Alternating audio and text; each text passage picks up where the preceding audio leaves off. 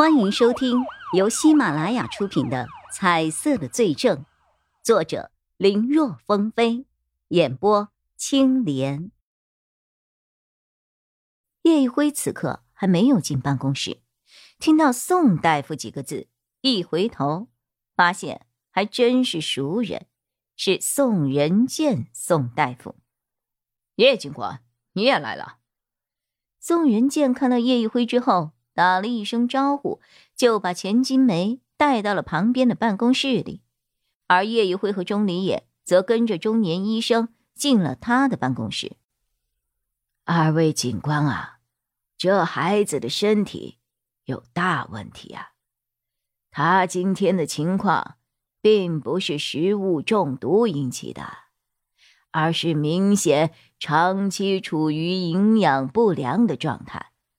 由此而导致的身体许多器官都出现了衰竭，还好你们发现的及时，之后可以经过仔细的调理，花个一段时间，勉强能够恢复一些，否则要继续这么下去，不出两年，这孩子就没了。我请二位过来的目的，就是担心这个孩子的父母是不是在虐待孩子呀？到底这孩子遭遇了什么情况？所以刚才没敢当面问。这种事情啊，咱们医院偶尔也会遇到几个，我们医院没有权利出面干涉，可具体的……那就得麻烦二位警官了。叶一辉和钟离眼听得面面相觑，两个人没有想到医生会这么想，更没有想到那个孩子的情况会如此的严重。他们从钱金梅的言行来看，对方并不像是会虐待孩子的人，反而像是一个过度溺爱、宠爱孩子的母亲。两人把这个事情告诉了中年医生。听得对方也是眉头紧皱，觉得如果真是如此，的确也不太可能出现虐待的情况。但是孩子身体的状况摆在那儿是不争的事实，会不会是钱金梅故意人前一套，人后又是一套呢？基于医生的这个判断，叶一辉和钟离眼都不敢肯定，尤其是叶一辉。他在派出所多年，见过了太多人情冷暖、虚情假意的情况。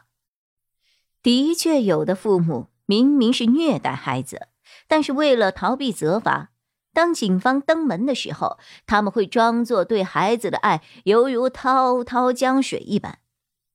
三个人这边正说着，伴随着敲门声，宋仁健走了进来。中年医生把这些情况简单的对宋仁健复述了一遍。宋大夫，你那边问的如何啊？我也觉得孩子的母亲没有问题，我能够看得出她是真心关心孩子。随即，宋仁健又摇了摇头，只是他很多观念有点魔障了，被很多打着大威旗号给人胡乱讲养生的人。给忽悠了。听说他还关注了不少拥有外国营养师执照的人，可实际上那些都是产品推销员假冒的而已。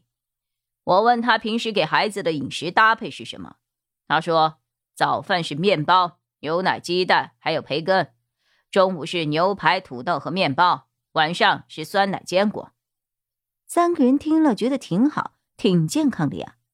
可宋仁健后面的话把他们给镇住了。你们是不是觉得这样挺健康啊？我开始也觉得没有什么问题。可他说这不是某一天的菜谱，而是他儿子在换牙之后这些年就从来没有变过的菜谱。也就是说，这孩子吃这个菜谱吃了十来年了。至于水果蔬菜，他说担心国内的农药残留。还有病虫害的问题，从来不吃。对于各种所需的维生素和营养素，都是通过让孩子吃大量的钙片或是那个叫什么 Slife 的维生素系列来进行补充的，而且他给孩子喝的牛奶、吃的坚果、土豆还有鸡蛋什么的都是国外产的，甚至都是托朋友亲戚直接从产地空运到家，就连面包也是买了国外的面粉，然后他自己亲手给孩子做的，而酸奶。他觉得，即便是外国产的，负责空运的是国内的人，肯定也会掉链子，出现冷藏不稳定的情况。所以，他就自己用国外直邮过来的牛奶，自己给孩子做。至于粥什么的，他说专家提到那东西没牛奶营养，他从来不给孩子吃。说到这儿，宋仁健不由得扶额叹息。他当医生这么多年了。当营养师也有年头了，这种谬论还是第一次听到。这孩子根本不是营养不良，而是严重的营养缺失。叶一辉和钟离也听的是一愣一愣的，觉得自己是不是耳朵有问题啊？这中年医生也听傻了。这么多年来，他自诩见过不少溺爱孩子、想把最好的东西给孩子的父母。可从来没见过一个能在饮食上做到如此地步的人，这也太夸张了吧！